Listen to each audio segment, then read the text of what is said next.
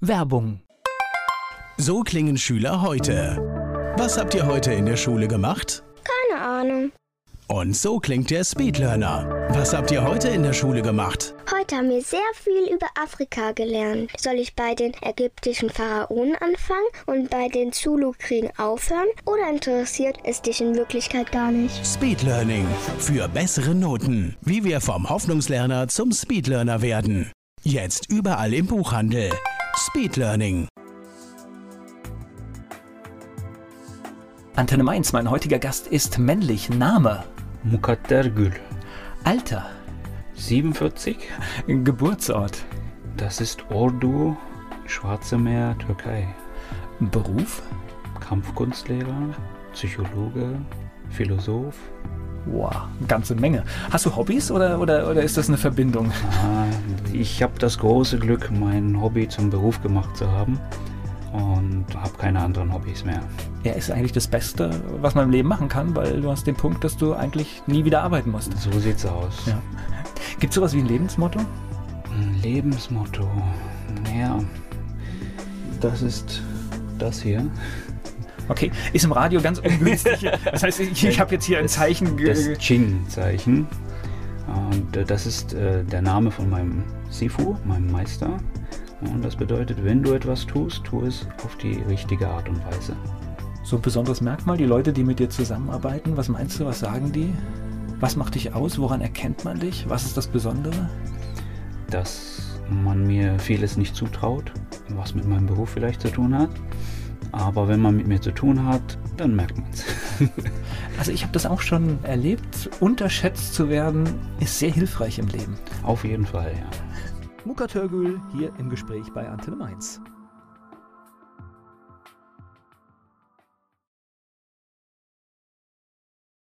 Muka Törgül ist mein Gast hier bei Antenne Mainz. Wir sprechen unter anderem über das Thema Kampfkunst und Selbstverteidigung. So, erzähl mir mal, wo, wo, kommst du genau her? Wo bist du geboren? Was Also- ist das für ein Ort? Schwarzmeerküste in der Türkei. Ordu ist eine kleine, kleine Hafenstadt. Aber ich, ich habe nicht wirklich dort gelebt. Also mit vier Jahren bin ich nach Deutschland gekommen. Ja, also nicht viel erlebt davon. Das heißt, kennst du diese Stadt, weil du später nochmal da warst? Ja, wahrscheinlich, natürlich. weil Familie da ist oder was? Genau. Meine Eltern sind jetzt wieder da. Die waren 40 Jahre in Deutschland und sind jetzt äh, ja am Hin und Her pendeln. Wir sind natürlich als Kinder jedes Jahr oder jedes zweite Jahr haben wir unsere Sommerferien dort verbracht. Bin regelmäßig dort, deswegen kenne ich das, aber ich habe nie dort gelebt. Und jetzt überlege ich, wenn du sagst, äh, 40 Jahre hier in Deutschland, unterstelle ich gleich mal, ist es äh, tatsächlich so, so, so eine Gastarbeiterfamilie gewesen? Genau, Ja? richtig, ja. Deine Eltern haben sich entschieden, nach, nach Deutschland zu kommen und hier zu arbeiten. Richtig, genau. Okay, und das kann ich mir vorstellen, ist auch nicht ganz einfach, ne? Als Kind dann aus dem Land gerissen zu werden. Naja, man kriegt das erstmal ja gar nicht so mit. Also mit vier Jahren war das für mich jetzt nicht so deutlich, ja. Man hat nicht wirklich, ja, mit vier äh, wirklich viel gelebt, jetzt die Kultur mitbekommen oder irgendwas. Da ist es völlig egal, ob man jetzt in der Stadt oder der Stadt ist. Es ist halt, da wo man ist, ist man zu Hause, fertig. Wo seid ihr denn? Seid ihr schon hier, hier in die Region gekommen? Ah, nein, das war Niedersachsen, eine kleine Stadt im Harz. Also 30, 35.000 Einwohner. Ich glaube, jetzt haben die um die 16 oder so. Ehemalige Zonengebiet. Okay. Naja, aber ich, ich hätte jetzt überlegt, selbst als, als Kind mit vier Jahren, da, da, da kommen ja schon die ersten Erinnerungen, die, die man hat, auch später im Leben, dass man schon den Unterschied sieht, oh, hier bin ich am Meer und hier bin ich im Harz. Ja, wenn man mit vier das Meer gesehen hätte, ja. Ah, okay. Aber äh, wir haben im Dorf gelebt. Wenn ich heute gucke, von, sage ich mal, von unserem Elternhaus und äh, vom Balkon runter gucke, sehe ich das Meer. Aber mit vier habe ich das noch nicht gesehen. Also da hätte man mir erzählen können, ich bin ganz woanders. Das hätte ich auch geglaubt. Ja. Okay, du hast es also gar nicht vermissen können, weil das in Nein. der Wahrnehmung gar nicht da war. Nein. Okay, das ist jetzt dann nur in meinem Kopfkino quasi, quasi passiert. Du bist aber logischerweise in den ersten vier Jahren bist türkischsprachig aufgewachsen und dann äh, Richtig, ja. kam halt das Deutsche noch, noch Mhm. dazu hier. Genau. Da äh, habe ich schon Wahrnehmung, dass sich was verändert hat. Also ich habe es vielleicht bewusst nicht wahrgenommen damals, aber äh, unterbewusst hat man das schon gemerkt. Also ich war sehr schüchterner, schüchternes Kind, ja, ängstlich schüchtern, das habe ich schon gemerkt. Und das äh, hat mich auch geprägt dann in meinem Werdegang auch, ja. Also ich habe ge schon gemerkt, wohl, da hat sich was verändert. Okay. Durch ja, das nach Deutschland kommen. Mhm, okay, und das heißt hier dann alles, was uns halt so bevorsteht im Leben, hier ganz normal die Schule verbracht und genau, all die richtig. Dinge. Schule, Ausbildung und so weiter. Und Schule war für dich okay? Das heißt, ich vom, vom Aussehen her jetzt würde ich, könnte ich schwer sagen, wo ich dich hinstecken sollte. Also du könntest auch, würdest auch als Deutscher durchgehen ohne Probleme, ja? Ja, das hatten wir ja vorhin, also unscheinbar. Nirgendwo einordnbar, ja. Nee, das war kein Problem. Also keine unangenehmen Erfahrungen? Ja, wie gesagt, als Kind schon. Hätte jedem anderen auch passieren können wahrscheinlich. Also das hat jetzt mit der Herkunft nichts zu tun. Aber es war halt, ich sag mal so, in den ersten paar Jahren war es doch für mich fremd, hier zu sein. Und kleines Beispiel, ich war halt ein kleiner Schisser, ja, wenn da stand äh, auf dem Nachhauseweg immer jemand und hat mir den Weg versperrt. Dann bin ich immer stiften gegangen. ja. Das war so ein Erlebnis, äh, kann ich mich gut daran erinnern. Ja. Es gab keinen Grund dafür, aber so war es halt. Ja. Hätte aber jedem anderen, wie gesagt, auch passieren können. Das hat mit der Herkunft jetzt nichts zu tun. Okay. Ja war dann ein bisschen mehr als unscheinbar, weil wenn man unscheinbar ist, dann kann man ja an sowas vorbeigleiten. Ne? Aber es ist faszinierend, äh, da kommen wir bestimmt später auch noch drauf.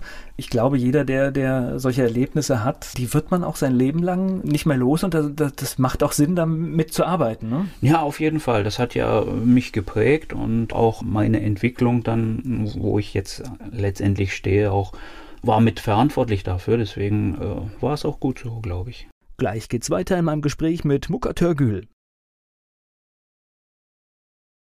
Muka Törgül, mein Gast hier bei Antenne Mainz. Wir haben schon ein bisschen erfahren, wie er aus der Türkei nach Deutschland kam. Später im Laufe der Sendung sprechen wir auch noch über Kampfkunst und Selbstverteidigung. Dann erzähl mir über eine Kindheit in, im Harz. In Osterode am Harz, ja. Osterode, okay. ja, als Kind war es schön. Es ist wie gesagt eine kleine Kreisstadt gewesen und ja. Und zu der Zeit ja wirklich noch, man muss ja wirklich sagen, relativ, ich übertreibe es jetzt tot, weil tatsächlich es war Ende, ne? Ja, richtig. Äh, wie gesagt, ehemalige Zonengebiet. Und äh, wie gesagt, als Kinder für uns war es okay. Wir hatten da eine schön behütete Jugend, ja. Es war eine Kreisstadt, also für uns war das schon was Größeres. Im Umfeld gibt es halt nicht so viel, ja. Von daher war es okay. Deine Eltern, sind die hier auch angekommen oder haben die sich eher schwer getan damit? Meine Eltern sind hier angekommen, äh, wobei sich das irgendwann gewandelt hat. Früher gab es nur ARD, ZDF und so weiter, fernsehtechnisch, ja. Und wo das mit dem Kabelfernsehen, Satellitenfernsehen und so losging, dann äh, hat sich das gewandelt. Das heißt, diese Medienvielfalt, dass wir alles überall sehen können, ist in diesem Fall gar nicht so positiv, ne? Also ich habe es als nach, nachträglich jetzt als negativ empfunden, weil die ganze Integration und die Sprache und so weiter, das Lernen der Sprache, das war nicht mehr notwendig. Ja? Es gab alles, alle Sender auf Türkisch. Die Leute haben plötzlich wieder angefangen, im Kopf in der Türkei zu leben, weil sie haben türkische Nachrichten geguckt, sie haben türkische Fernsehsender geguckt, türkische Serien geguckt.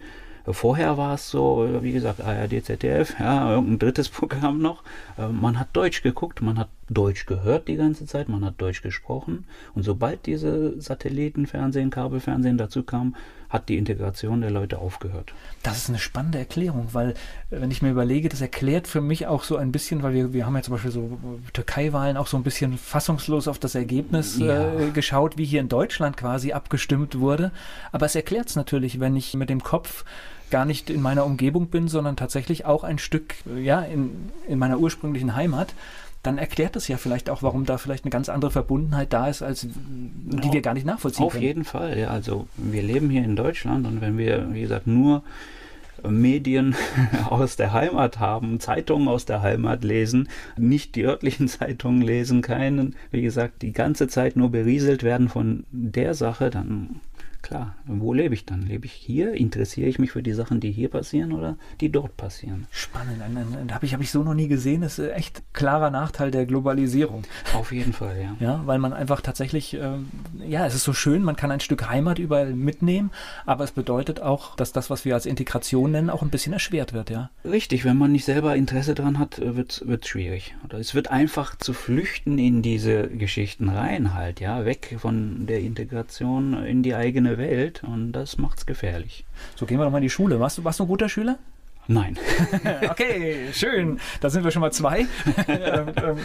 Ich sage immer, in Niedersachsen gibt es so nach der Grundschule diese ähm, Orientierungsstufe, ja, das haben wir fast fünfte, überall, ja. sechste Klasse. Und ich sage immer, ab der siebten war ich bewusst in der Schule.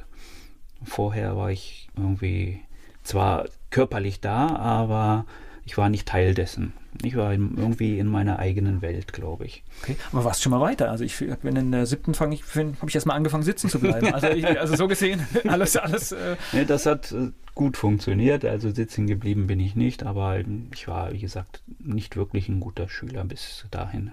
Was heißt so durch, durchschlängeln und genau. durchkommen irgendwie und äh ja, gefühlt war ich schon ein guter Schüler, aber die Noten waren halt nicht dementsprechend. Okay. Na ja, gut, aber ich meine, äh, erstmal im ersten Durchgang ohne Probleme durchkommen ist ja auch schon mal, ja, und alles gut. Ich meine, heute fragt eh keiner mehr danach. Nein, also ich glaube, das ist bei mir auch irgendwie so, das zieht sich durch. Ich habe viele Dinge immer so im zweiten Anlauf, auf dem zweiten Bildungsweg, über Umwege gelernt, nie immer direkt, sondern immer so, ja, es hat mich interessiert, dann habe ich es gelernt. Mhm. Vorher nicht. Vor allen Dingen aus Eigenmotivation. Aber der zweite Bildungsweg, das weiß ich ja auch, ist auch nicht immer der einfachste, ne? Weil das bedeutet meistens, man macht noch irgendwas nebenbei und das kommt obendrauf. Also Richtig. ich glaube, manchmal braucht man sogar mehr Zähigkeit dafür als für den ersten ja, Weg. Ja, man muss es wollen, ja, sonst wird man den Weg auch nicht gehen. Ja, man muss es wollen, aber ich glaube, wenn man eine Sache will, dann lernt man das natürlich ganz anders, als wenn es einem irgendwie vorgelegt wird. Du musst das jetzt lernen. Muka Törgül hier im Gespräch bei Antenne Mainz. Muka Törgül, mein Gast hier bei Antenne Mainz. Über die Schulzeit haben wir schon einiges erfahren. So, nach der Schule, da kommt ja immer die schöne Frage, was macht das Kind? Hast du gewusst, was du machst, was du machen willst? Hattest du eine Idee? Oder getrieben vom Leben? Beruflich? Ja. Also ich wusste immer, was ich machen wollte, aber das hatte nichts mit dem zu tun, was ich dann beruflich gelernt habe oder gemacht habe. Was hast du gemacht? Beruflich äh, habe ich erstmal eine Ausbildung gemacht zum Kommunikationselektroniker. Okay. Blaupunkt ist, glaube ich, ein Begriff, Autoradios und ja, sowas. Ja, da, das ist das, was wir da gelernt haben ja, das war die Ausbildung, die ich gemacht habe, aber das war nicht das, was ich machen wollte. Also gemacht, weil man was machen muss, ja? Ja, man muss ja eine gescheite Ausbildung haben und irgendwas in der Hand haben, ne? Das war so, da, wie gesagt, wo ich herkomme, war ein kleiner Ort, studieren oder so, das war für uns weit weg. Ich kannte einen, der studiert hat. Also da gibt es auch nichts in der Nähe, wo man studieren war kann. War wahrscheinlich auch so. nicht in der Lebenswirklichkeit der Eltern, oder? Nein. Okay. Ja. Nein. Das kannte keiner von uns. Wir wussten nicht, was das ist. Ich habe das Studieren, Studenten und so weiter, das habe ich erst kennengelernt, als ich dann nach Hessen gezogen bin. Da hatte ich viel mit solchen Leuten zu tun und äh, dann dachte ich auch so im Nachhinein, ja, das wäre vielleicht auch ein Weg für dich gewesen. Aber das habe ich dann, wie gesagt, auf dem zweiten Weg dann wieder, auf dem zweiten Bildungsweg wieder nachgeholt. Bevor wir jetzt äh, dazu kommen, wie du nach Hessen gekommen bist, äh, weil das ist ja auch äh, interessant für uns, wie du hier in die Region gekommen bist. Türkei denke ich sofort. Äh, hast du eine türkische Staatsbürgerschaft? Nein. Das heißt, Militär war kein Thema? Nein. Okay, das ist mir nämlich gerade, weil das weiß ich ja, dass das hätte ein Thema sein können, wenn du, wenn du quasi die Staatsbürgerschaft gehabt hättest, ne? Richtig, ich habe die Staatsbürgerschaft äh, abgegeben, beziehungsweise die deutsche beantragt. Da war ich 22, 23 und da war das kein Thema mehr mit dem Militärdienst. Okay, das heißt, es war für dich aber auch klar, das ist jetzt hier dein Land und, und, und das ist dein, deine Heimat, oder? Ja, würde ich schon sagen. Also es gab natürlich auch andere Phasen, aber ich sage mal so, so wie man im Gedanken denkt, in der Sprache, wie man denkt, so, das ist die Heimat, ja. Und wenn ich nachdenke, wenn ich über Dinge nachdenke, also im Gedanken bin, dann bin ich das auf Deutsch. Also ist Deutschland die Heimat. Ja, dann ist alles, alles richtig. Das heißt, du hast die Ausbildung gemacht, das war alles noch Niedersachsen und dann, wie kam jetzt der Weg nach Hessen? Also ich habe die Ausbildung gemacht, das war an einem anderen Ort. Das heißt, ich bin ja mit 18 ausgezogen, bin, musste in eine andere Stadt, die 60 Kilometer weit weg war. Ich habe natürlich während der Ausbildung oder während der Schulzeit an meiner zweiten, sag ich mal, an meinem zweiten Beruf gearbeitet und habe halt Kampfsport, Kampfkunst trainiert. Und äh, das war eigentlich immer das, was ich machen wollte. War vermutlich aber zu dieser Zeit eher noch so was, wie wir Hobby sagen würden. Also, ja, genau. Also ich meine, oder, oder war da schon, das schon klar, dass das muss eigentlich mehr werden?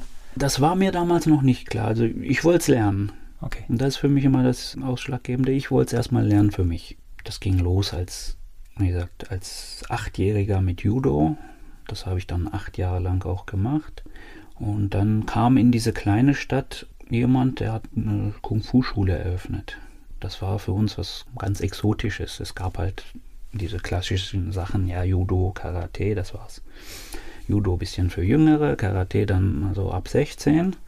Da durfte ich noch nicht mitmachen, äh, wollte ich auch nicht, das hat mir nicht so gut gefallen. Aber dann kam, wie gesagt, diese Schule und da hat man Kung Fu gemacht. Und in dieser Zeit war man halt so geprägt von den ganzen Bruce Lee-Filmen und so weiter. Und da bin ich, da war ich 14, da bin ich dann hin, hab geklingelt, dann machte jemand die Tür auf und sagte, was willst du? Sagte, ja, Kung Fu lernen. Ich glaube, das macht ihr hier, oder? Sagte, guckt mich an, so von oben nach unten, war ein großer Kerl. Sagt, wie alt bist du? ich sag 14. Komm in zwei Jahren wieder, zack, Tür wieder zu. Naja, dann habe ich noch zwei Jahre gewartet. Ich weiß noch genau, ich war 16 geworden und am nächsten Tag habe ich wieder geklingelt. Und dann habe ich angefangen, das Wing Chun Kung Fu ja, zu trainieren.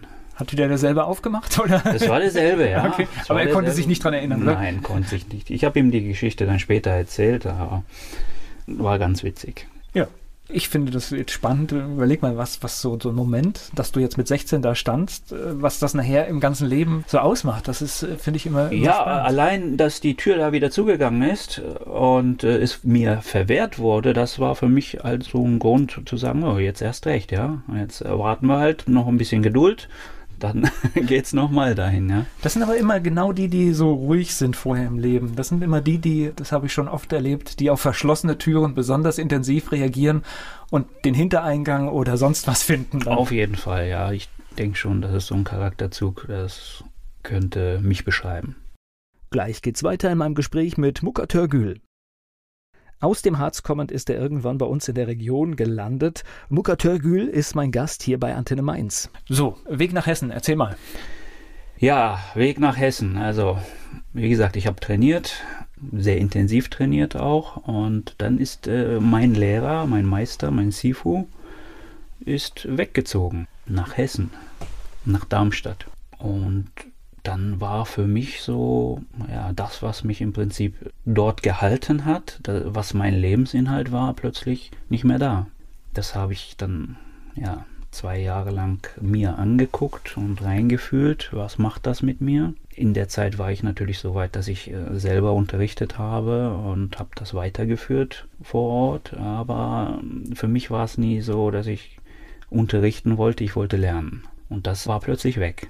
Dann habe ich mir einen blauen Opel Kadett gekauft. Ich will keine Werbung machen, hm. aber das war so ein ja, 500 Mark damals. Den bekommt man auch nicht mehr ohne weiteres, also das ist alles gut. ja, habe meine Sachen eingepackt, habe zu Hause Bescheid gesagt, so ich bin dann weg und bin nach Darmstadt gefahren. Mein Vater hat mir dann später erzählt, ja, er hat meiner Mutter gesagt, na, in zwei Wochen ist er wieder da. War aber nicht so. Ich bin gerade ein bisschen fasziniert. Das heißt, du wolltest lernen und das heißt, da war ja dann eine ganz innige Beziehung zu deinem Meister da, ne? Oder, oder? Ja, richtig, ja. Und du hast das Gefühl gehabt, du bist noch nicht fertig und brauchst ihn noch, oder was? Genau, richtig. So war das. Man ist nie fertig, ja. Egal, was man an Graden bekommt, äh, Diplomen bekommt oder was auch immer, Gürteln bekommt, man ist nie fertig. Für mich ist es so, ich bin ein ewiger Schüler bisschen egoistisch auch. Ich will immer erst für mich, ja, lernen, ja, bevor ich es dann auch irgendwie weitergeben kann, ja. Damals war es noch schlimmer. Ich, ich hatte nie daran gedacht, jetzt äh, das beruflich oder so zu machen, weil es gab ja jemanden, der das macht. Und ich wollte einfach nur praktizieren, lernen. Das heißt, du bist dann mit deinem Kadett allein nach Darmstadt gekommen, ja? Genau, richtig. Also offiziell war es ja, die Berufschancen standen besser in Darmstadt als im Harz. Das war die offizielle Version. Ich glaube, ist heute noch so. Ja, äh, jetzt noch mehr. Ja. Aber mir ging es natürlich nicht darum. Ja, ich wollte trainieren. Das heißt aber, du bist irgendwie in deinem Job geblieben erstmal und hast dann in Darmstadt irgendwie weitergemacht. Genau, ich habe mir einen Job gesucht und äh, habe weiter trainiert, weiter gelernt, so wie ich es gewohnt war und war wieder in meiner heilen Welt. Okay, wieder alles hergestellt. Genau. Was hat der Meister gesagt?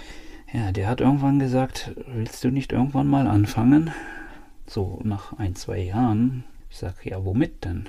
Sagt er, ja, mit was machen? Ich sage, ich mache doch jeden Tag.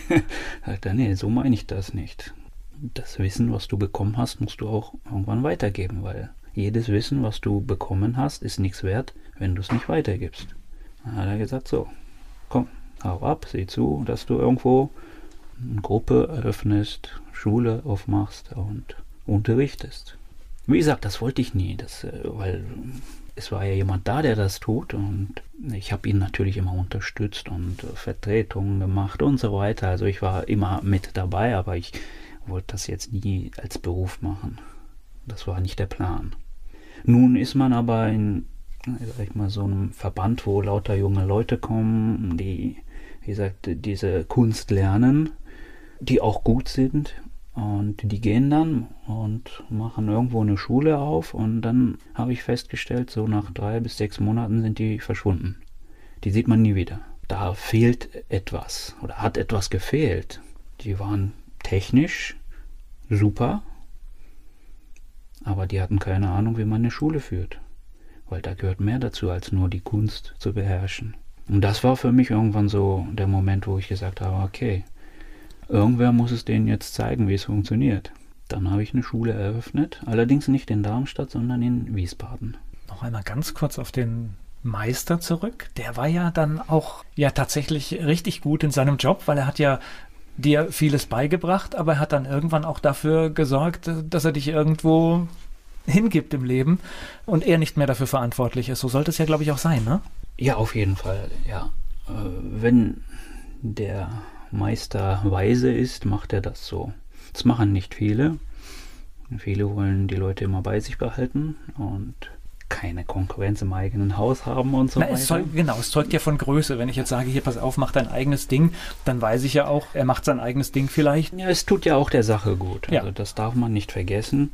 Und dann gibt es, gab es in dieser Zeit natürlich auch so ein paar prägende Erlebnisse, die für mich ja wichtig waren, um diesen Weg zu gehen. Das eine war halt, ja, der Tritt in den Hintern, mach mal, ja. Und dann war das eine Zeit, äh, wo ich enttäuscht war in dem Job, was ich gemacht habe. Und äh, Du hast noch in deinem gelernten Beruf gearbeitet oder? Genau, ich Okay. habe als Elektroniker gearbeitet und äh, da gab es so ein paar Probleme, einfach so das typische firmeninterne Mobbing und so weiter. Und da hatte ich dann keine Lust mehr und habe aufgehört und den Entschluss gefasst, okay, jetzt wirklich professionell in die Kampfkunst einzusteigen. Naja, mit dem Entschluss bist du ja schon weiter als viele andere, die täglich Mobbing auseinandergesetzt sind oder ausgesetzt sind. Viele fressen das ja in sich rein und aber glaube ich, kommen wir gleich auch noch drauf. Ja, da, gut, das äh, bringt das Training auch mit sich, das macht man natürlich nicht. Also das ist nicht mein Weg. Muka Törgül, mein Gast hier bei Antenne Mainz. Muka Törgül hier zu Gast bei Antenne Mainz. Wir sprechen über das Thema Kampfkunst und Selbstverteidigung und vieles mehr. Den Begriff Meister haben wir jetzt gehört. Ich habe ihn auch schon benutzt. Was ist denn das für ein Meister? Was kann denn der? Was, was, was ist seine Qualifikation? Meister in was? Im Chinesischen benutzen wir das Wort Sifu. Das steht für mehr als nur Meister jetzt. Ja. Der Sifu, das ist das Familienoberhaupt. Es ist immer eine Familienstruktur im Kung Fu und ja, wofür steht der? Der hält die Familie zusammen. Der steht für Werte. Es ist jemand, der sich kümmert, der Leute in seine Obhut nimmt und ihnen den richtigen Weg zeigt. Dann auch die Verantwortung dafür übernimmt? Auf jeden Fall, ja. Okay. So, erzähl mal, Schule gründen, das hört sich nach Selbstständigkeit an und was muss man da alles beachten? Was muss man da alles beachten? Na klar, ich, wie gesagt, ich bin ja angetreten und habe gesagt, so, ich zeige denen jetzt, wie es geht. Ich wusste natürlich selber nicht, wie es geht, ja. Das war das Interessante daran. Man fängt einfach mal an.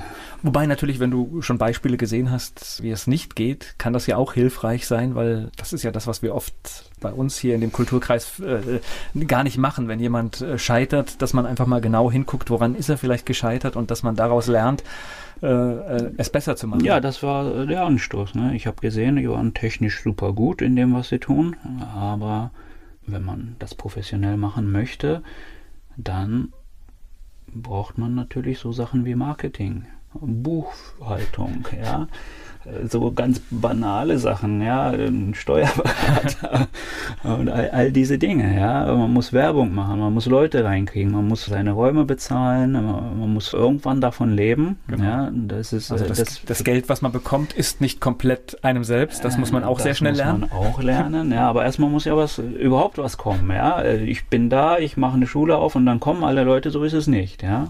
Ist aber nirgends so. Nee, aber das denken viele, ja, weil viele fangen, wie gesagt, aus dem Hobby an und arbeiten nebenbei und äh, ja, das Geld spielt dann auch am Anfang gar keine Rolle, weil die haben ihren Job und machen das so ein bisschen hobbymäßig nebenbei. Und das funktioniert. Man hat seine Sicherheit, aber es ist nie wirklich professionell. Da fehlt immer was, ja. Und das sind so Dinge, die habe ich dann angefangen mir anzueignen wie gesagt, immer so um viele Ecken drumherum, mir das Wissen zu holen, was ich dann brauchte. Ja. Aber das hört sich so nach einer, ich sag mal, unabhängig vom Thema, nach einer üblichen selbstständigen Karriere an, dass man halt viele Dinge auch durch Erfahrung lernt. Man fällt irgendwo rein, man muss es neu machen, man testet. Also ich sag mal, durchaus auch der harte Weg. Auf jeden Fall, ja. Okay. Ich hatte, wie gesagt, die Erlebnisse und Erfahrungen aus der Vergangenheit, wo ich gesehen habe, was wurde falsch gemacht und musste die Fehler natürlich nicht nochmal machen, die andere schon gemacht haben. Das ist auch was, was man lernen sollte. Und dann habe ich meine eigenen Fehler gemacht natürlich. Das war der zweite Schritt dann. Wo die eigenen Fehler sind natürlich auch immer die besten, weil äh, wenn es wenn es weh tut, wenn es Geld kostet, das sind ja eigentlich die Sachen, aus denen man wirklich lernt, ne? Auf jeden Fall, ja. Also ist meine Erfahrung auch. Das heißt, äh, äh alle Dinge, die nicht, die, die, die dich nicht berühren, die nicht wirklich wehtun, ähm, ja, die machst du auch länger falsch.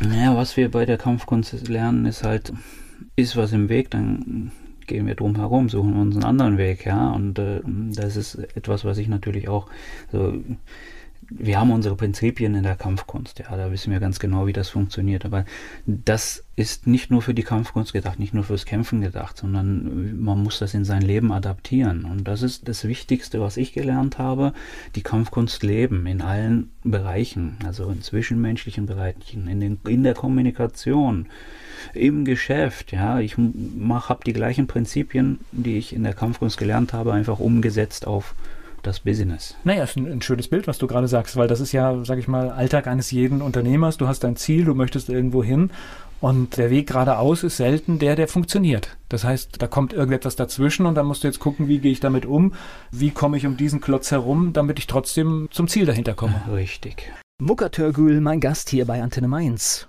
Mucker Törgül ist hier mein Gast bei Antenne Mainz. Unser Thema Kampfkunst und Selbstverteidigung bei Antenne Mainz. So, jetzt erklär mal, was machst du denn? Ich, ich habe so gar keine Vorstellung. Wie, wie sieht denn dein Arbeitsalltag aus? Was mache ich? Ja, ich habe vier Standorte, so im Umkreis von, ich sage mal, 15 Kilometern. also daraus können wir schon mal ableiten, du, du verstehst wirklich, was du machst, ne? Ja, es ist okay. Also ja, ja. vier ist jetzt nicht so viel, aber äh, man muss wissen, was, was möchte ich. Ich möchte keine 100 Schulen haben und einen riesen Verband haben oder so, sondern äh, ich möchte natürlich die Kunst weitergeben. Darum geht es mir. Vielen Menschen helfen halt im Leben klarzukommen und diese vier Standorte sind so gewählt, dass ich sie gut erreichen kann, dass Naja, und vor allen Dingen ist es ja tatsächlich, ist ja auch so der Klassiker, wenn je mehr du machst als Unternehmer, wenn wir es jetzt nur aus unternehmerischer Sicht sehen, je mehr Standorte du hast, umso weniger machst du das, was du eigentlich liebst. Äh, so sieht's aus, ja. Das geht natürlich nicht komplett alleine. Also man braucht schon ein Team auch, was einen unterstützt. Das habe ich zum Glück.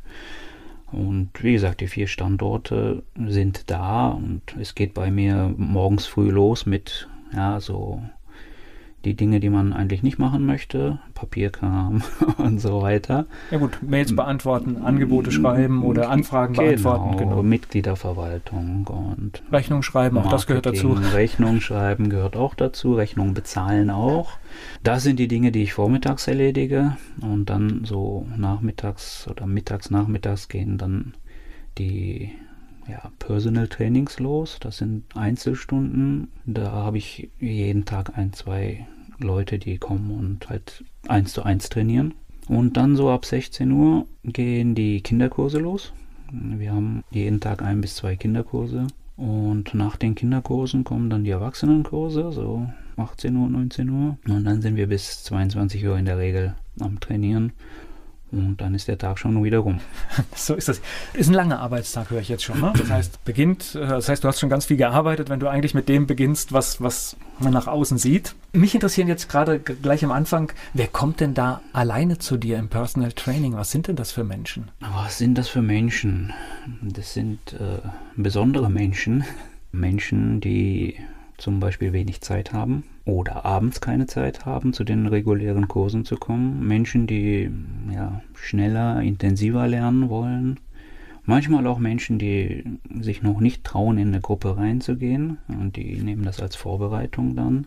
Ist ganz verschieden. Okay. Und was, was lernen die bei dir? Was lernen die? Es geht meistens mit Selbstverteidigung los. Das ist so der Einstieg, wie die Leute kommen. Entweder wollen sie sich ja, selbst verteidigen, weil sie irgendwas erlebt haben, oder sie kommen, weil der Arzt gesagt hat, ja, du musst dich mal ein bisschen bewegen. Also auch das, körperliche Fitness ist so ein Motiv, wo die Leute auch reinkommen und sagen, ah, ich muss mal was machen, aber ich habe keine Lust auf Fitnessstudio. Ich will schon irgendwas machen, was sinnvoll ist. Das sind so die, sag mal, Einstiegspunkte. Das heißt aber, wenn jemand zu dir kommt, der tatsächlich irgendeine blöde Situation erlebt hat, der vielleicht angegriffen wurde, vielleicht auch verletzt wurde, mm, also klar, da kann man lernen, sich zu verteidigen, aber ich glaube, da muss man ja noch viel mehr lernen, weil da geht ja, äh, wenn du so, einen Angriff auf deine Person hast, die vielleicht auch erfolgreich war und dich verletzt hat, da geht ja mehr kaputt. Da geht ja nicht nur was am Körper kaputt, sondern da geht ja auch in mentaler Ebene was kaputt. Richtig. Und das ist die Hauptarbeit. Das realisieren die Leute natürlich nicht. Ja, die kommen rein, sagen, okay, ich mache jetzt mal einen Kurs oder was. Was kann ich denn hier machen? Und kommen rein und wissen gar nicht, was sie erwartet meine Selbstverteidigung zu trainieren, das ist keine einfache Sache, ja. Das würde bedeuten, ja, jemand greift mich an und ich muss mich irgendwie verteidigen. Und allein dieser Gedanke, gerade für Leute, die halt schon sowas erlebt haben, ist Stress. Da kommt jemand und will mir eine hauen, will mich würgen oder irgendwas machen. Wie gehe ich mit dieser Situation um? Ja. Würden wir so beginnen, würden sie nach der ersten Stunde wieder wegrennen, weil da ist, wie gesagt, eine psychische, extreme psychische Belastung. Wir fangen ganz langsam an. Wir fangen an mit Stehen lernen. Aufrecht stehen lernen. Okay, das heißt, das, was ich jetzt hier gerade zum Beispiel überhaupt nicht mache, ja? Den eigenen Körper erstmal kennenlernen. Ja. Dann mit einfachen Techniken, wo es gar nicht so viel um die Techniken geht, sondern um die Situation. Da kommt eine Faust auf mich drauf zu und ich muss sie irgendwie handeln. Und das wird mit der Zeit intensiviert halt, ja. Jetzt gewöhne ich mich an diese Faust, die kommt. Und am Anfang ist es Stress pur. Mit der Zeit weiß ich, was ich zu tun habe und ich gehe damit viel entspannter um. Wie, wie, muss ich mir das vorstellen? Ich trainiere jetzt mit dir und, und dann kommst du irgendwann einfach auf mich zu und äh, streckst mir die Faust irgendwo hin oder wie funktioniert das? Ja, ich zeige dir erstmal, dass eine Faust kommen kann und wie sie kommen kann. Okay. Das lernst du auch, das ist ganz wichtig. Du musst immer beide Seiten lernen. Und dann zeige ich dir, wie du damit umgehen kannst. Okay. So umgehen kannst, dass es für dich funktioniert. Das ist bei jedem ein bisschen anders. Aber grundsätzlich äh, sollte es halt unabhängig sein von Körpergröße, von Muskelkraft und okay. so weiter. Jetzt bin ich jetzt hier auch nicht der, ich bin jetzt hier nicht der Sportsmann, ich bin auch, glaube ich, gar nicht so besonders kräftig, aber du siehst jetzt auch nicht äh, so als äh, vor mir eigentlich recht kompakt irgendwie, ja? Ja, da, da müssen wir nochmal ein bisschen weiter zurückgehen in die okay. Geschichte, weil äh, diese zwei Kampfkünste, die ich unterrichte, der Großmeister in dem einen Stil, in dem Serrada Eskrima, der war 1,55 Meter groß. Und in dem anderen Stil, dem Wing Chun Kung Fu, der Yip Man, der war auch so um die 1,60 groß. Also die waren Sie, beide du, nicht so groß. Erinnerst du dich, ich habe im Vorgespräch gesagt, ich habe eher vor kleinen Männern Angst. Ja, richtig. ich, ich weiß schon warum. Naja, die Kampfkunst war auch immer für die kleineren, schwächeren gedacht. Mein, mein Lehrer, mein Meister im Eskrima sagt immer, die Großen brauchen keine Kampfkunst, die sind groß. Die lässt jeder in Ruhe. Aber die kleinen Leute, die müssen sich verteidigen, die müssen wissen, wie es geht, weil sie haben nicht die Muskeln, sie haben nicht die Größe. Also das geht im Vorfeld schon los, da haben wir uns auch drüber unterhalten. Wenn ich groß bin, greift mich halt keiner an, aber wenn ich klein bin, bin ich automatisch erstmal das Opfer. Aber mit dem können wir es machen. Jeder guckt halt, ah, ist das meine Kragenweite, ja, und sucht sich natürlich jemanden, wo er denkt, oh gut, das kriege ich hin. Und da sind natürlich kleine Menschen immer gefährdeter, was jetzt Gewalt angeht, ja. Kein Mensch wird wieder so ein 2,20 Meter Mann angreifen, allein schon wegen dem Erscheinungsbild. Das macht viel aus. Ich spreche gleich weiter mit Muka Törgül hier bei Antenne Mainz. Mukatörgül ist mein Gast hier. Wir sprechen über Kampfkunst und Selbstverteidigung. Er ist hier zu Gast bei Antenne Mainz. Das heißt aber, das, was du trainierst, äh, na klar, es geht auch um körperliche Fitness, aber da geht es jetzt nicht primär um Muskelaufbau oder, oder solche Geschichten, Nein. sondern das sind andere Sachen. Wie gesagt, diese zwei Stile und diese zwei Menschen, die waren nicht besonders groß, haben aber, ich sag mal, die Kampfkunstwelt sehr geprägt ja, mit dem, was sie gemacht haben. Und äh, ganz entscheidend ist halt dieser Faktor, ich muss mit dem Körper, was ich habe, ohne jetzt was dran zu verändern, großartig, also was weiß ich, Muskeln aufzubauen, kräftig zu werden oder besonders flexibel zu werden. Mit dem, was ich habe, muss ich mich verteidigen können, weil das ist das, was ich habe. Mehr habe ich nicht. Und jeder hat was anderes. Jeder hat was anderes. Das heißt, es muss jeder machen können, das ist ganz wichtig. Und jeder mit den Mitteln, die er hat. Und das ist das, was wir den Leuten versuchen zu zeigen kraftunabhängig und von jedem erlernbar. Haben wir, ich meine, wir haben jetzt ja hier, ich sag mal, trotz allen Dingen, die immer wieder passieren, aber wir, wir leben ja in einem Land, das äh, jetzt 70 Jahre Frieden hat. Äh, Gewalt ist bei uns, klar, kommt vor, Kriminalität, aber ist nicht an der Tagesordnung. Die wenigsten haben es tatsächlich in ihrer Lebensrealität. Haben wir da so ein bisschen auch verloren, damit richtig umzugehen, wenn, wenn, wenn etwas passiert, weil wir es einfach auch abtrainiert bekommen haben? Ich glaube schon, ja. Also wir reagieren darauf, wenn es passiert. Dann kommen die Leute auf die Idee, okay, ich muss was tun. Es passiert zum Glück nicht so oft, aber ich glaube immer öfter. Ja, und wenn es passiert, ist es ja dann, schon genug. Dann ja. ist es schon meistens schon zu spät. Also wir trainieren unser Leben lang die Kampfkunst nicht, weil wir uns prügeln wollen, nicht weil wir kämpfen wollen, sondern genau um das Gegenteil zu tun, um es nicht zu tun. Das fehlt natürlich bei uns hier in der Gesellschaft, weil es kommt halt selten vor. Wir sind relativ sicher, alles ist okay, aber wenn dann mal was passiert, dann ist gerade die Psyche angeknackst. Viel mehr als jetzt das Körperliche, ja, wenn wir jetzt, was weiß ich. Wir haben das ja schon bei, also es, es, gibt dieses, dieses Beispiel auch vom, vom Weißen Ring. Das heißt, äh, wir reden ja noch nicht mal von, von Gewalt, sondern wenn, wenn du einen Einbruch in deiner Wohnung hast und es gab keine persönliche Begegnung, nur dieser Einbruch, nur das macht bei vielen Menschen so viel kaputt und da kann man sich vorstellen, was dann erstmal Gewalt gegen den Körper ist. Richtig, genau. Also, und es gibt halt keine Schule, außer die Schule des Lebens halt, die einen darauf vorbereitet. Wir haben vorhin über Führerschein uns unterhalten. Ja, wir müssen das lernen, damit wir Auto fahren dürfen. Wir müssen einen Erste-Hilfe-Kurs machen und so weiter. Es gibt aber weder in der Schule noch außerhalb der Schule irgendwas, was dir sagt, hey, du musst lernen, ja, dich zu schützen. Ja. Weil du hast einen Körper, den du bekommen hast, den musst du gesund halten, da fängt es schon an. Auch das ist Selbstverteidigung, ja, den Körper gesund halten, ja. Also es geht auch, äh, es spielt auch Ernährung und solche Sachen spielen auch eine Rolle? Ernährung spielt auch eine Rolle, aber es geht mir nicht um, wie ist der Körper beschaffen. Ja? Es ist völlig egal, ob ich dick bin, dünn bin, groß bin, klein bin, es ist mir egal. Aber ich habe den Körper bekommen, den ich habe. Und ich muss damit gut umgehen. Du würdest mir jetzt auch, wenn ich jetzt regelmäßig zu dir komme, dann würdest du mir auch Dinge beibringen können und ich könnte das auch umsetzen, ja? Auf jeden Fall, ja. Okay. Aber du weißt gar nicht, was für einen schweren Fall du vor dir hast. ich habe schon viele schwere Fälle gehabt, aber ich glaube, der schwerste Fall äh, bin ich selber gewesen. Also ich war nie besonders sportlich. Ich war nie besonders. Ich, ich habe keine besonderen Fähigkeiten. Ich habe aber ganz viele Menschen in den letzten 30 Jahren kennengelernt, die besonders waren, die talentiert waren, die groß waren, die schnell waren. Ich habe alles Mögliche kennengelernt. Die sind aber nicht mehr da. Also, wenn ich gucke, mit wem ich angefangen habe, was für Leute dann in der Zeit gekommen und gegangen sind, keiner von denen ist da. Und bei mir in der Schule ist das genauso. Ich unterrichte jetzt seit 20 Jahren hier in Wiesbaden und Mainz. Und wenn ich mir die Leute angucke, ich habe wirklich wahnsinnig talentierte Leute schon da gehabt.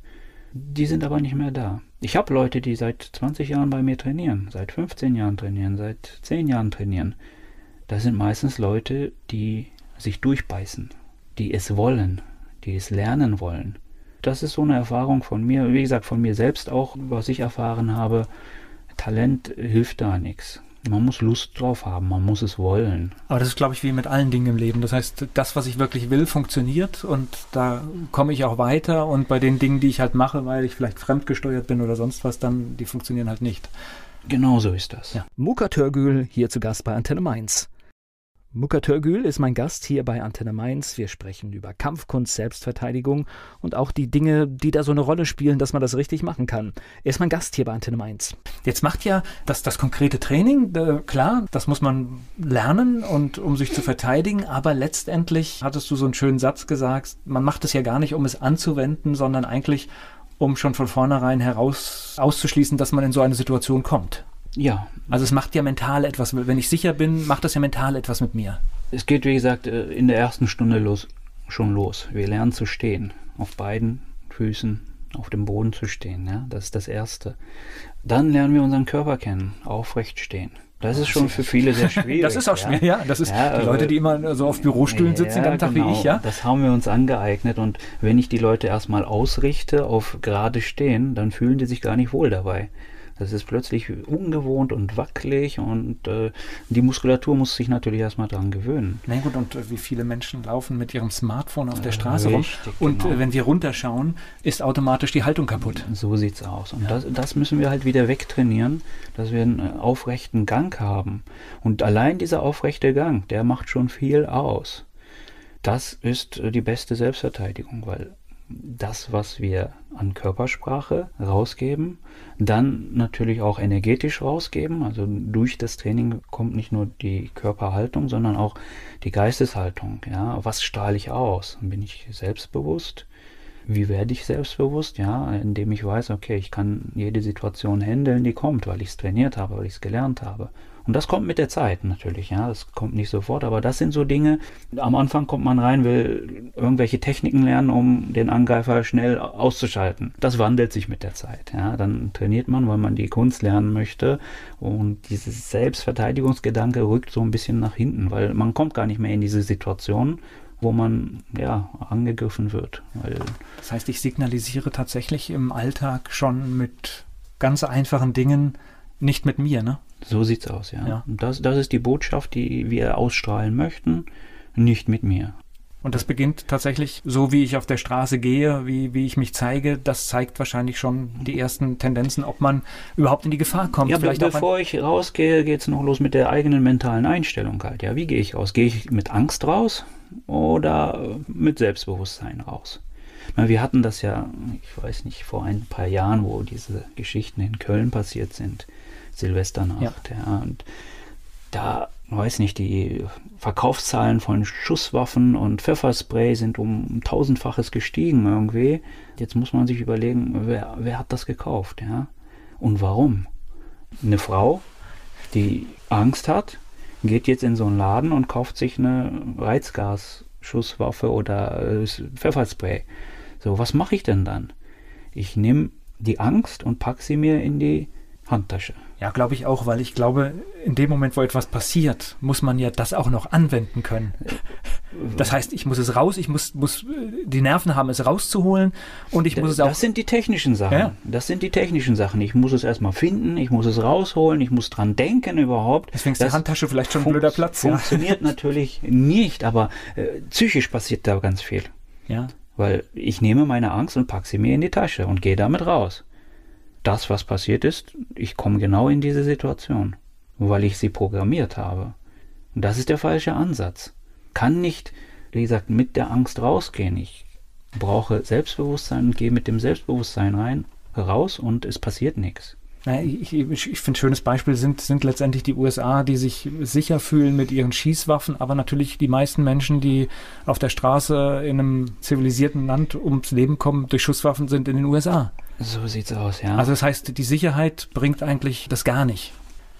Nein, nein, das ist eine vermeintliche Sicherheit. Wie gesagt, äh, auch mit der Schusswaffe ist so, ja, ich brauche das, um mich selbst zu verteidigen. Okay, was habe ich dann? Angst. Es ist alles angstgesteuert. Und alles, was angstgesteuert ist, ist kaputt, zerstört. Es hilft mir aber nicht.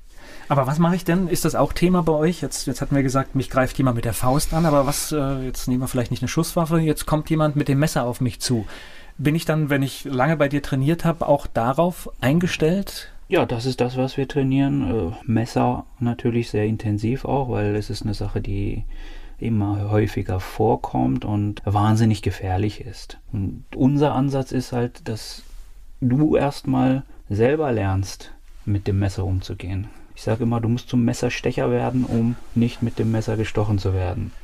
Hört sich jetzt erstmal böse an, aber es geht darum, dass du genau weißt, wie funktioniert so ein Messer. Wie tickt jemand, der mich mit einem Messer angreift? Also auch psychologisch wieder, aber auch technisch. Wie greift er mich an? Mhm. Wo greift er mich an? Und wenn du das gelernt hast, dann kannst du hingehen und sagen, okay, wie kann ich mich jetzt dagegen schützen? Egal, ob ich jetzt, es jetzt sieht man natürlich die Körpersprache nicht, aber du hast jetzt hier gerade schon auch das Messer so auf, auf einer Höhe quasi äh, im Gespräch. Das sind halt diese Dinge, logischerweise, das, das wird immer ähnlich aussehen. Das heißt, man, man muss wissen, auf welcher Höhe kommt er auf mich zu, wie macht er es, wie hält er es. Und das sind diese Dinge, auf die ich mich einstellen kann. Ich muss es erstmal selber lernen, mhm. ganz wichtig. Also nicht wie, nur. Wie, wie, wie, lernt man das? Ich bin jetzt gerade ein bisschen du kriegst, überfragt. Du kriegst ein Messer in die Hand und dann lernst, lernst du, wie du angreifst, wie du okay. schneidest, wie du stichst und so weiter. Da gibt es verschiedene Möglichkeiten. Man kann das Messer Messer als Messer benutzen oder als Dolch benutzen. Das muss man lernen. Wenn du diesen Part nicht kannst. Wo, wo greife ich da an? Ich kann ja nicht mit Menschen trainieren. Wie, wie funktioniert das? Ja, wir haben natürlich Übungsmesser, die nicht scharf sind. Okay. Das, wir fangen nicht sofort mit den scharfen Messern an. Okay. Äh, und dann lernst du, wie gesagt, wo die besten Angriffe sind und wie, wie gesagt, so ein Mensch, der dich mit dem Messer angreift, wie der tickt und wie der angreifen wird damit du ein realistisches Bild hast, wie das funktioniert. Weil sonst hast du nur Fantasien und denkst, ah, wenn der mich mit dem Messer angreifen würde, so wird der nie angreifen. Deswegen kannst du auch keine Strategie entwickeln, wie du dich dagegen verteidigst. Hast du die Seite gelernt, mit dem Messer umzugehen, dann lernst du, dich dagegen zu verteidigen. Okay, was kann ich jetzt sinnvoll tun? Ob du dann dafür auch ein Messer in die Hand nimmst oder irgendwas anderes in die Hand nimmst oder nichts in der Hand hast, das spielt keine Rolle. Ist, die Vorgehensweise ist immer die gleiche. Du musst jetzt gucken, jetzt weißt du, wie ein realistischer Angriff aussieht und jetzt musst du dich davor schützen. Und auch da ist das Technische wichtig, aber auch die Psychologie wieder wichtig. Weil es ist ja ein, ein, ein Spruch von meinem Sifu, der sagt, du musst bereit sein, einen Schritt weiter zu gehen als der, der dich angreift. Sonst schaffst du das nicht. Okay. Das heißt, wenn der dir wehtun möchte, musst du bereit sein, ihm mehr weh zu tun. Wenn der dich verletzen möchte, musst du bereit sein, ihn mehr zu verletzen. Hört sich jetzt erstmal brutal an. Das ist auch nicht das, was wir praktizieren. Aber mental müssen wir diese Einstellung haben, damit naja. es gar nicht hm. erst zu dieser Eskalation kommt. Muka Törgül hier im Gespräch bei Antenne Mainz. Mukatörgül, mein Gast hier bei Antenne Mainz, Kampfkunst, Selbstverteidigung und alles, was da so im Hintergrund läuft, das ist unser Thema. Das ist ja immer auch bei, bei diesen Geschichten, die dann auch immer wieder mal hochkommen. Hier äh, kommt jemand und lernt einen Vormittag äh, Selbstverteidigung in der Schule und all diese Geschichten. Ich glaube, wir alle haben ja auch verlernt, wenn ich mich jetzt wirklich verteidigen müsste, diese Gewalt oder diese Kraft einzusetzen. Ich glaube, ich könnte jetzt gar nicht einfach so losschlagen auf jemanden. Das, das, das kann ich ja gar nicht. Richtig, aber deswegen denkst du auch, dass es andere auch nicht tun. Die Realität sieht aber anders aus. Es gibt durchaus Leute, die das schon mal gemacht haben oder das gerne tun und anderen wehtun wollen.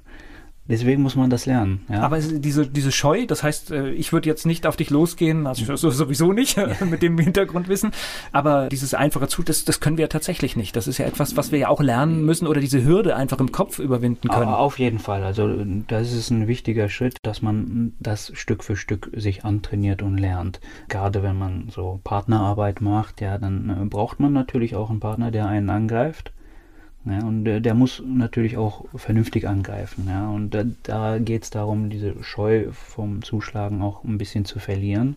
Wie gesagt, wir sind nicht die Leute, die rausgehen und sich mit Leuten prügeln. Ja, da wird es äh, bei meinen 300 Schülern nicht eingeben, der rausgeht und sich prügelt oder so. Das passiert halt nicht. Ja. Aber äh, man muss diese Hemmung verlieren. Und das passiert durchs tägliche Training einfach. Was muss denn passieren oder wie wird einer deiner Schüler auch zu einem Meister, zu einem Sifu? Ja, der muss den Stil, den wir lehren, oder die Stile, die wir lernen, natürlich durchtrainiert haben, also technisch gesehen durchtrainiert haben. Dann ist eine Charakterschule ganz wichtig. Also da geht es bei unseren Kindern schon los. Also Life Skills, Respekt. Das ist der schwere Teil der Arbeit, ne? Richtig, Disziplin. Ja. Aufmerksamkeit, Kontrolle, Konzentration, Mut, ja, Courage. Das sind so die Skills, die wir halt trainieren. Charakterschule, ja. Das ist für mich ganz wichtig. Man kann jemanden sehr schnell technisch fit machen, auch körperlich fit machen. Aber wenn die Charakterschule fehlt, dann kann das abdriften in andere Sachen. Ja, also man kann jemanden zu einem guten Menschen machen, man kann ihn aber auch genauso gut zu einem bösen Menschen machen. Ja, hängt immer ein bisschen auch von dem Lehrer äh, ab, wie ist er selber drauf. Ja, und dementsprechend kommen dann auch die Schüler, die in die gleiche Richtung gehen. Aber du hast gefragt, wie wird man ein Meister?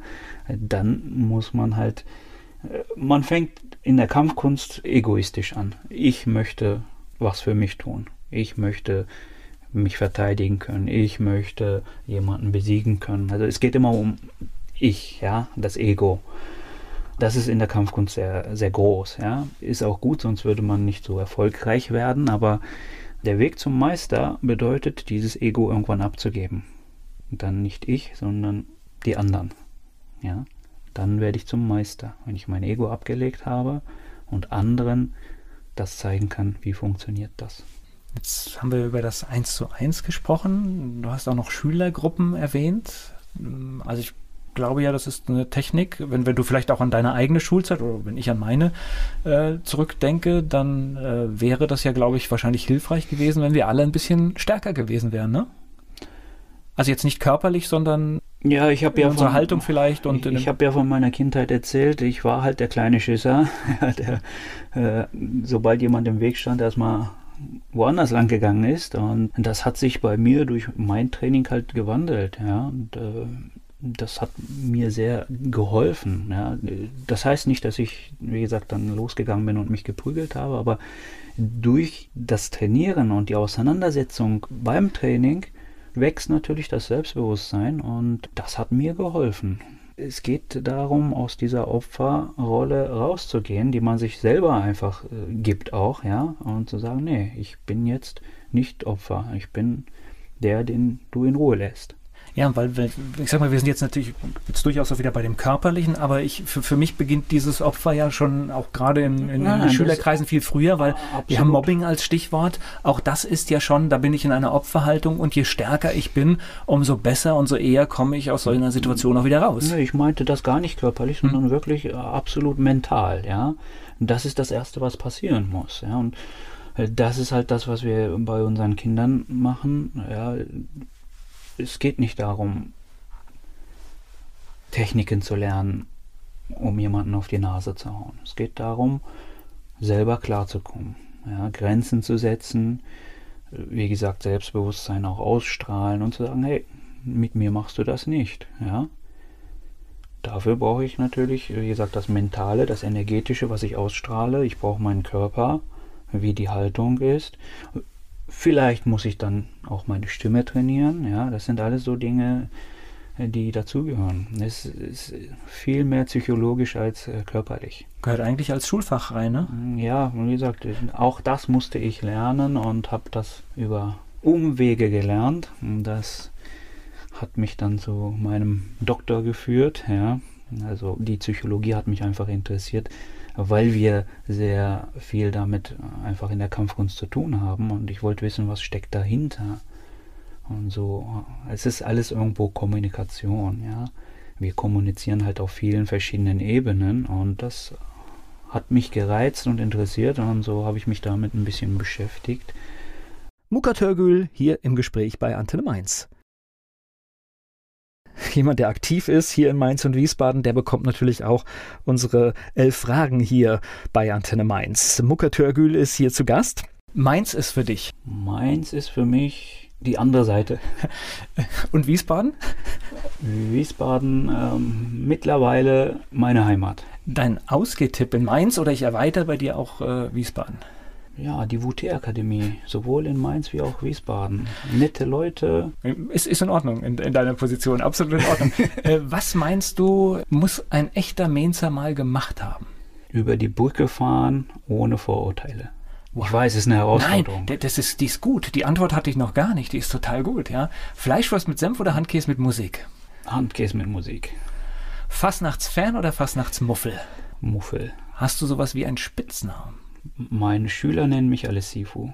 Nicht nur, weil ich der Sifu bin, sondern äh, weil sie meinen Namen meistens nicht aussprechen können. Mainz 05 ist für dich. Eine erfolgreiche Fußballmannschaft. Der peinlichste Song in deiner Musiksammlung. Ich habe keine Musiksammlung. Welche berühmte Persönlichkeit möchtest du mal treffen? Also in meinem Bereich habe ich die meisten getroffen, die für mich wichtig waren. Aktuell habe ich keine berühmte Persönlichkeit, aber ich hätte gerne Nelson Mandela getroffen. Muka Törgül hier im Gespräch bei Antenne Mainz. Mein Gast hat sehr intensiv Kampfkunst und Selbstverteidigung gelernt, aber er hat dann auf dem zweiten Bildungsweg auch noch eine Menge andere Sachen studiert. Darüber spreche ich mit Muka Törgül hier bei Antenne Mainz. Das ist das, was du erwähnt hast, was du auf dem zweiten Bildungsweg dann gemacht hast? Richtig, ja, also Kommunikation, ja, Psychologie und das waren so Themen, wie gesagt, die wichtig sind, um ja, das was wir in der Kampfkunst lernen, auch auf das Leben umzusetzen. Und so habe ich dann irgendwann die Chance bekommen, meinen Doktor zu machen in Philosophie und Psychologie. Das war eine Geschichte, wo es um Burnout-Prävention geht. Mit Hilfe von Komplementärmedizin und alternativer Medizin. Also hat jetzt wenig mit der Kampfkunst zu tun, aber ich habe es mit der Kampfkunst verbunden. Das war meine Doktorarbeit.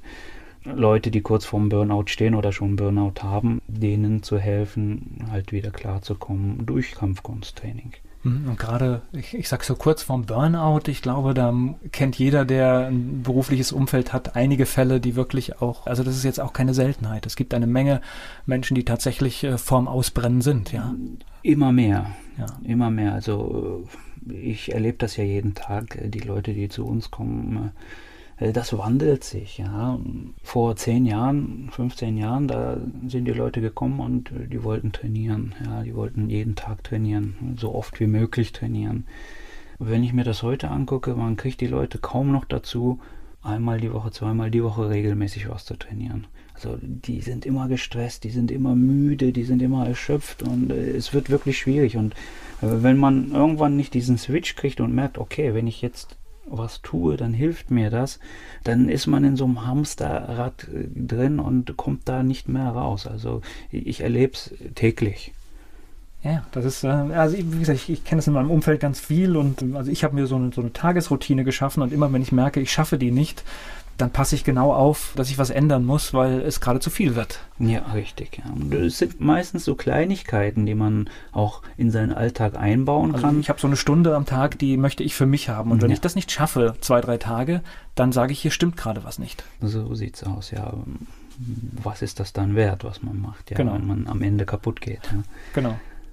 Ja, das ist ein spannender Einblick, aber tatsächlich für Kinder und Jugendliche. Das heißt, gibt es so ein Alter, weil jetzt äh, du wurdest äh, mit 14 nochmal weggeschickt. Ist das das richtige Alter, 16? Bei mir geht's ab vier los. Okay. Ab vier können die Kinder schon anfangen. Und dann haben wir keine Grenze nach oben. Bis 99 ist alles offen. Äh, Mein Meister in Hongkong, der ist 84 Jahre geworden dieses Jahr und immer noch aktiv und fit. Mein äh, Meister in den USA im Bereich Eskrima, der ist 65 und der kommt auch regelmäßig uns besuchen hier und auch noch super fit und aktiv. Also Ist ein, einer von den beiden ist der, dem du gefolgt bist nach Darmstadt? Äh, nein. Oder sind das wieder noch andere? Das okay. sind andere. okay.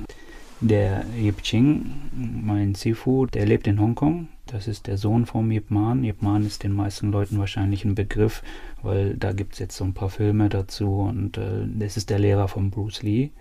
Das ist für die ältere Generation dann nochmal ein Stichwort. Also der Sohn von Yip Man, ja, also von dem, der den Stil bekannt gemacht hat. Das ist mein Sifu. Also, da bin ich glücklich, dass es so ist, ja, weil da es ist eine, für mich eine sehr wertvolle Geschichte. Ich bin so dicht an der Quelle dran, wie es nur geht, und das war für mich immer sehr wichtig. Und der andere, das ist der JC Caballero, das ist ein Filipino. Also da geht es um die philippinische Kampfkunst Eskrima und ja, das ist auch wieder ein direkter Schüler von dem Angel Cabales, von dem Stilgründer. Der ist der Erste, der Meisterdiplom bekommen hat außerhalb der Familie von Angel Cabales. Also auch wieder die direkteste Quelle, die man irgendwie nur haben kann. Und das sind natürlich zwei Menschen, die mich äh, sehr geprägt haben und die ja, meine Vorbilder sind, was das angeht, vom Alter her und so weiter. Also ich möchte mit 85 auch so fit sein. ja, das ist so das Ziel. Naja, und die Lebenserwartung äh, spricht ja sehr dafür, deswegen sollten wir alle auch was dafür tun, noch so fit zu sein wie möglich. Äh, Ja, alt werden wir so oder so, aber äh, dabei fit werden, das ist das Wichtige halt. Ja. Oder fit bleiben. Ja. Warst du auch schon mal in Hongkong? Hast du ihn auch besucht? Äh, Ja, ich bin regelmäßig in Hongkong. Seit 98 bin ich jedes Jahr dort und versuche das auch so zu halten.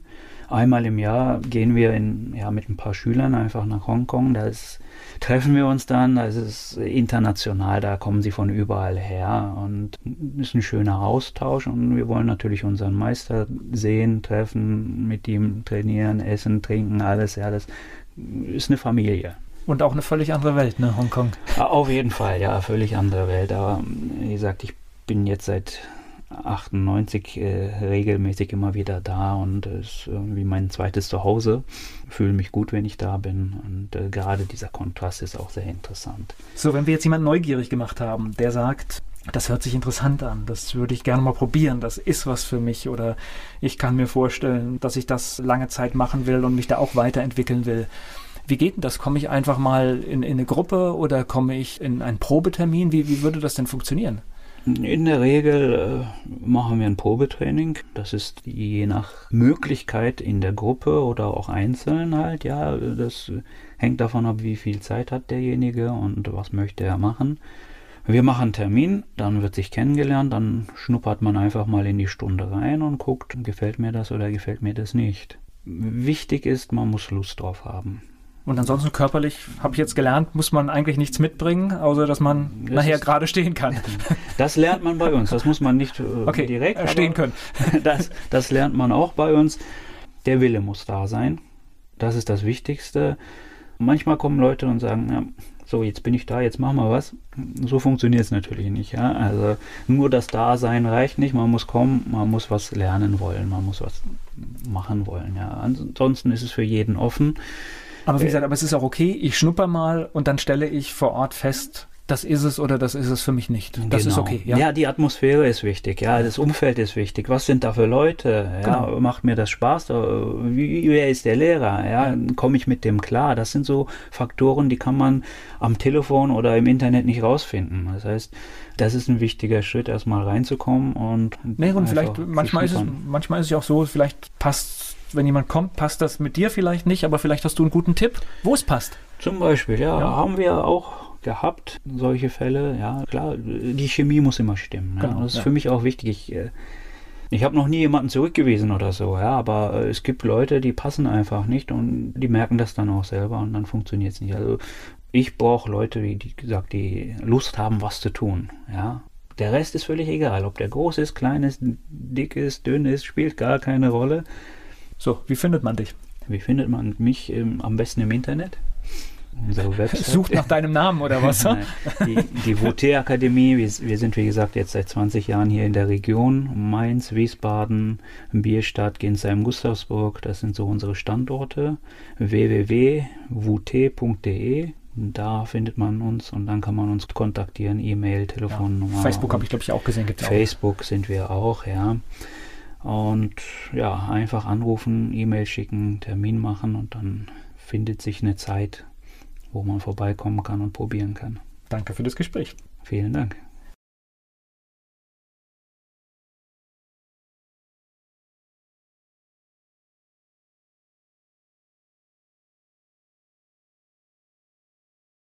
Werbung. So klingen Schüler heute. Was habt ihr heute in der Schule gemacht? Ahnung. Und so klingt der Speedlearner. Was habt ihr heute in der Schule gemacht? Heute haben wir sehr viel über Afrika gelernt. Soll ich bei den ägyptischen Pharaonen anfangen und bei den Zulu-Kriegen aufhören? Oder interessiert es dich in Wirklichkeit gar nicht? Speedlearning. Für bessere Noten. Wie wir vom Hoffnungslerner zum Speedlearner werden. Jetzt überall im Buchhandel. Speedlearning.